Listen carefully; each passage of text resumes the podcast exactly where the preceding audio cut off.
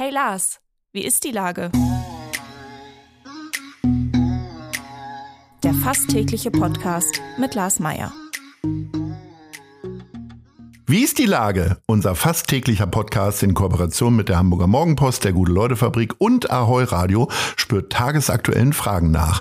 Mein Name ist Lars Meyer und ich rufe fast täglich gute Leute aus Hamburg an. Unser Werbepartner, der das diese Woche möglich macht, ist das Mai Alpenwelt Resort in Königsleiten in Österreich. Das Mai Alpenwelt Resort liegt genau neben der Gondel und ist somit der perfekte Ausgangspunkt für Ski, Snowboard und Rodeltouren. Zum Afterski der besonderen Art bietet das Alpenwelt Resort Wellness vom Feinsten, coole Elektrosounds von internationalen DJs und leckeres Essen sowie Getränkespezialitäten in den verschiedenen Restaurants des Hotels. Weitere Infos unter www.alpenwelt.net. Heute befrage ich Dr. Sarah Sheikhzadeh, ärztliche Direktorin im Vorstand der Asklepios Kliniken. Ahoi, Frau Dr. Sheikhzadeh. Hallo, Herr Mayer. Moin. Frau Sheikhzadeh, letztes Jahr im Sommer haben Sie Ihren Arztkittel gegen Bürokleidung eingetauscht. Sie sind nun im Vorstand äh, der Asklepios Kliniken für die medizinischen Belange von 800 Krankenhäusern verantwortlich. Äh, wie genau behält man da den Überblick? Ähm, 800 sind es nicht ganz. Ah. Ähm, einmal 100, 140, 140 Einrichtungen. Ah. Grundsätzlich ähm, so knapp 80 Kliniken äh, deutschlandweit. Wie man den Überblick behält, ich habe ein unglaublich gutes Team. Ich habe mich reingefuchst. Äh, man muss sagen, dass vom Sommer bis jetzt war es relativ hart. Ich habe ähm, versucht, alles zu verstehen, ähm, mir alles so weit wie möglich äh, zukommen zu lassen. Und ähm, ich mache Reisen. Ich schaue mir das alles an. Ich möchte es gern wissen. Ich möchte es gern spüren. Ich möchte gern kapieren, wie die Kliniken ticken. Ich möchte gern wissen, wie die Menschen ticken. Sei es jetzt, ich hatte eine Rundreise in Bayern und ähm, bin nach München geflogen und habe ähm, Auto genommen und habe die Kliniken abgeklappert und ähm, freue mich jedes Mal, ähm, das zu verstehen und zu merken, welche Klinik anders tickt und warum und wieso. Und das ist, ähm, es bringt Spaß. Aber nun haben wir in den letzten zwei Jahren doch einige Podcasts miteinander besprochen. Äh, da ging es immer um medizinische Zusammenhänge. Da sind Sie mir so entgegengekommen als wirklich eine, die die Praxis liebt und da total drin aufgeht. Und es konnten gar nicht genug Patienten sein, sage ich mal. Äh, ja.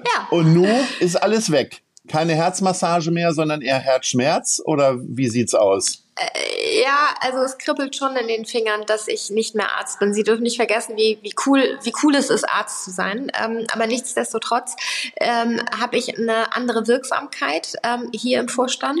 Und ich glaube auch dadurch, dass ich so Hartblut, ähm, ZNA, Notaufnahmearzt war, haben sich die Kollegen auch gedacht, jemand von der Basis, der versteht die Prozesse anders, der versteht die Prozesse besser. Darum geht's jetzt auch in meinem Job, dass ich unsere Prozesse verbessere, Standards etabliere mit den Kollegen zusammen. Äh, ja, es kribbelt. Ich vermisse meine Leute. Ich vermisse auch diese ganz besondere Atmosphäre in der Notaufnahme und das Zusammenspiel.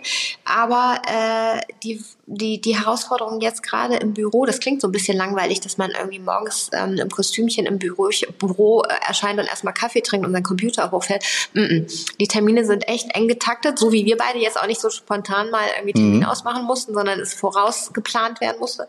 Es geht hier auch ab und ähm, die Kollegen hier sind auch großartig. Aber äh, ertappen Sie sich dabei, dass Sie manchmal abends vielleicht noch, äh, wenn der normale Feierabend wäre, äh, in die Notaufnahme fahren wollen, um da noch ein bisschen rumzulungern? ähm, ja, rumlungern nicht, aber wissen Sie, ähm, es ist so, dass ich äh, Hospitationstage für mich eingebaut habe. Mhm. So dass ich äh, tatsächlich meinen Kasak wieder anziehe, der das gemütlichste Kleidungsstück meines Lebens war. Da kommt auch ein Pyjama nicht ran. Und ähm, anziehe und dann mit meinen Kollegen äh, hospitiere und möchte gerne wieder auch am Puls sein. Ich möchte irgendwann ist man im Büro und äh, bekommt nicht alles mit, aber wenn man immer wieder mal in die Kliniken reingeht und auch tatsächlich im Kasach neben den Leuten steht und ähm, einige Stunden dort verbringt, dann ähm, versteht man wieder den Pain, den verschiedene Leute haben und hat neue Ideen und neue Ansätze und das lasse ich mir nicht nehmen. Also die Sehnsucht wird ein bisschen befriedigt. Wie ist denn das, wenn man jetzt über viele Jahre ähm, einfach immer eine Arbeitskleidung hat äh, und auf einmal fällt die weg? Wird man dann eitler und auf einmal ertappen sich, dass sie doch noch mal häufiger in Boutiquen stehen? Ja, absolut. Und ich habe jetzt eine Ausrede. Ähm, es war jetzt nie so, dass ich Probleme hatte, Sachen ähm, mir anzuschauen. Und also es klingt jetzt total stereotyp und das soll auch gar nicht rüberkommen, aber ich äh, finde es nicht schlimm, in Boutiquen zu stehen und äh, zu shoppen. Es gibt Schlimmeres in meinem Leben. Es gibt definitiv Schlimmeres. Ähm aber man wird eitler. Man wird eitler. Es sind jetzt keine Sneaker mehr, die man anzieht und man wirft sich einen Kasak rüber und wenn man jetzt einen Fleck vom Kind irgendwie auf dem Pulli hat, ähm, dann ist es in der Notaufnahme egal gewesen. Es ging dann in den Spind rein. Mhm. Hier ähm, muss man schon ein bisschen drauf achten. Mhm. Äh, Sie, ein bisschen eitler. Sie sind jetzt die einzige Frau im Asklepios-Vorstand. Äh, neben Ihnen ja. arbeiten jetzt noch vier Männer dort. Wie läuft mhm. denn die Zusammenarbeit und spielt die Rolle der Frau irgendeine Rolle? Null. Null. Äh, ich, ich glaube auch, äh, ich hoffe, dass man mich nicht wegen meines Frauseins ähm, gewählt hat, glaube ich nicht. Die Kollegen ähm, wussten, woher ich komme, kannten mich auch relativ gut und lange wissen auch mal, dass ich ein paar Ecken und Kanten habe und ähm, äh, für Medizin brenne. Dementsprechend äh, ist es egal, ob ich Frau bin. Am Anfang waren sie ein bisschen, bisschen vorsichtiger, aber äh, wir sind eigentlich sehr lustig miteinander, scherzen sehr viel rum, lachen viel und äh, haben eine gute Zusammenarbeit und tauschen uns aus und auch erzählen uns auch Witze. Sie dürfen jetzt nicht fragen, was für Witze äh, kriegen Sie jetzt nicht. Wahrscheinlich aber, äh, üble das, Patientenwitze oder so. Nein, nein, nein, nein, lustige Witze, wirklich lustige Witze und wir lachen okay. herzhaft miteinander. Es läuft gut. Ja, äh, sind Sie jetzt sowas wie eine Hoffnungsträgerin für all die Kolleginnen und Kollegen, mit denen Sie äh, früher zusammengearbeitet haben, damit äh, es, ich sag mal so, in der Bürokratie doch noch ein bisschen mehr medizinisches Verständnis gibt? Und kriegen Sie da so lange Listen dann immer geschickt per WhatsApp? Tatsächlich. Also lachen Sie nicht, ja. Ähm, es gab jetzt sehr viele, die gesagt haben, oh, und so eine Vollblutmedizinerin und sie freuen sich sehr. Und ähm, am Anfang war ich auch so, oh Gott, oh Gott, äh, ich verstehe nicht so viel von der Ökonomie, ähm, als einer meiner Kollegen irgendwie im Vorstand gesagt hat, Sarah, wir haben dich irgendwie ausgesucht, weil du Medizinerin bist. Ähm, und äh, spannenderweise helfen sie mir auch immer, wenn ich Fragen habe und irgendwas nicht verstehe. Und kann das Medizinische und diese ganzen Listen, die verschiedene Menschen auch anbringen, ähm, abarbeiten und mit reinbringen. Ja, ich bekomme, ja, ich bekomme Listen, ich bekomme Anfragen, ähm, ich bekomme Wünsche. Manche muss ich auch sagen, das ist utopisch, das geht nicht. Machbarkeit ist häufig schwierig. Man braucht hier einen langen Atem. Aber äh, ich finde, sonst hätte ich das auch nicht gemacht. Sie wissen, wie sehr ich meinen Beruf geliebt habe. Ich finde, das ist so ein agiler Konzern und meine Kollegen sind im Vorstand auch so ähm, so drauf, dass sie mit mir Sachen verändern wollen, dass ich wirklich guter Dinge bin. Jetzt haben Sie ja gerade gesagt, von Ökonomie haben Sie jetzt nicht so viel Ahnung, äh, aber wie sehen Sie dann so eine Entscheidung, ähm, dass, und damit hat Asklepios ja in den letzten Tagen für ein bisschen Aufsehen gesorgt, dass die, dass die dass die, dass die, dass die Butter abgeschafft wurde. Oh Mann, Herr Meier, bitte. Wir haben es nicht vorher abgesprochen. Ich kann es nicht mehr hören, dieses Buttergel. Okay. Also, erstens ähm, ist es so, dass es nicht komplett abgeschafft worden ist, sondern als Standardprodukt. Und wenn Sie irgendwie Butter essen wollen, egal ob Sie privat oder gesetzlich versichert sind, ähm, gibt es das in der Küche. Mhm. Okay. Und ähm, ich glaube daraus, und ich finde es sehr schade, wir machen so viele coole Sachen. Wir machen gerade sehr viel Umstrukturierung, flexible Arbeitszeiten, gucken, dass wir unsere Mitarbeiter mitnehmen. Wir machen so viel gute Sachen, Green Hospital. Und ähm, dann ist das irgendwie einmal in den falschen Hals gekommen und von den Medien, ähm, no offense, aber so ausgeschlachtet worden, dass ich mich ein bisschen ärgere und ähm, es schade finde, dass wir uns darauf konzentrieren. Wir hätten viel mehr zu diskutieren. Aber nun gut, äh, lassen Sie die Butter hinter uns. Also diese Butter oder die, die Joghurtbutter, die es jetzt gibt, sind ja im Grunde ja nur ein Zeichen für die Sparmaßnahmen, denen Sie unterliegen oder sich selbst äh, auferlegt haben. Äh, wie sehr äh, werden Sie denn dann immer konfrontativ, wenn Sie mit so schönen medizinischen Neuerungen um die Ecke kommen, ähm, gerade dann im Vorstand? Also es geht gar nicht um Sparen. Es geht gar nicht um Sparen. Es geht darum, dass wir jetzt irgendwie die Gesundheitsreform ähm, vor uns haben. Wir haben die Inflation, die dürfen Sie nicht vergessen. Wir können unsere Inflation nicht eins zu eins irgendwie an unsere Patienten weitergeben, wie unser Bäcker das macht oder wie, wie unser Supermarkt das macht. Ähm, und dementsprechend müssen wir einfach schauen. Aber äh, dass wir dauernd Einsparungsmaßnahmen haben, nein. Vergessen Sie nicht die Inflation, vergessen Sie nicht, dass wir dass das Vergütungsmodell für die Patienten schon vorher ohne Berechnung der Inflationsrate irgendwie ähm, angesetzt worden ist. Und dementsprechend müssen wir vorsichtig sein, haushalten, aber das mit der Butter und Einsparungsmaßnahmen, das ist ähm, wirklich übertrieben gewesen. Und ähm, ich glaube, das war, das war schlecht aufgenommen.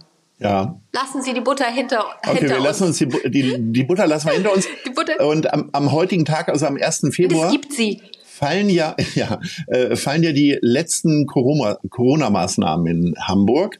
Äh, äh, Gibt es da Magengrummeln, wenn Sie da so drauf gucken? Haben Sie Sorge, dass die Notaufnahmen demnächst wieder voller sind? Oder wie, wie schauen Sie da drauf?